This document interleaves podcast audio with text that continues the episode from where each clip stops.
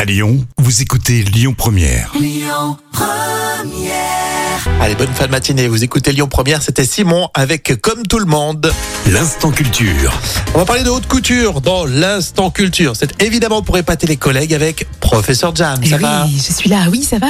Oui, super. Très content de parler de ça.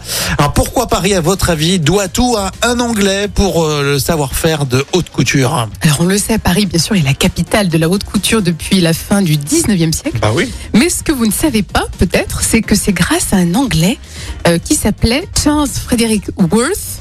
Et il s'est installé à Paris en 1845.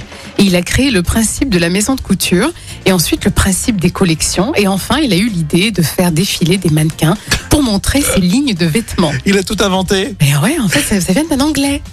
Ce qui est fou, c'est que même son nom, il n'a pas été retenu pour créer une marque. Euh, non, parce que c'est un peu compliqué à prononcer quand même. Attends, ouais, non, mais je vais quand même le déposer, ça. Tiens, ça me donne une idée de business. Alors, Ouh là si là. vous voyez sur les cintres, dans les magasins, euh, la marque Charles, qu'on dit Euh, Frédéric Worth. Worth. Ah, t'imagines, il faut C'est moi. sortir la C'est langue. que je prends euh, 20% à chaque fois. Ah, t'es malin, toi.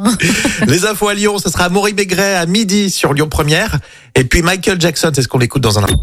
Écoutez votre radio Lyon Première en direct sur l'application Lyon Première, lyonpremière.fr et bien sûr à Lyon sur 90.2 FM et en DAB+.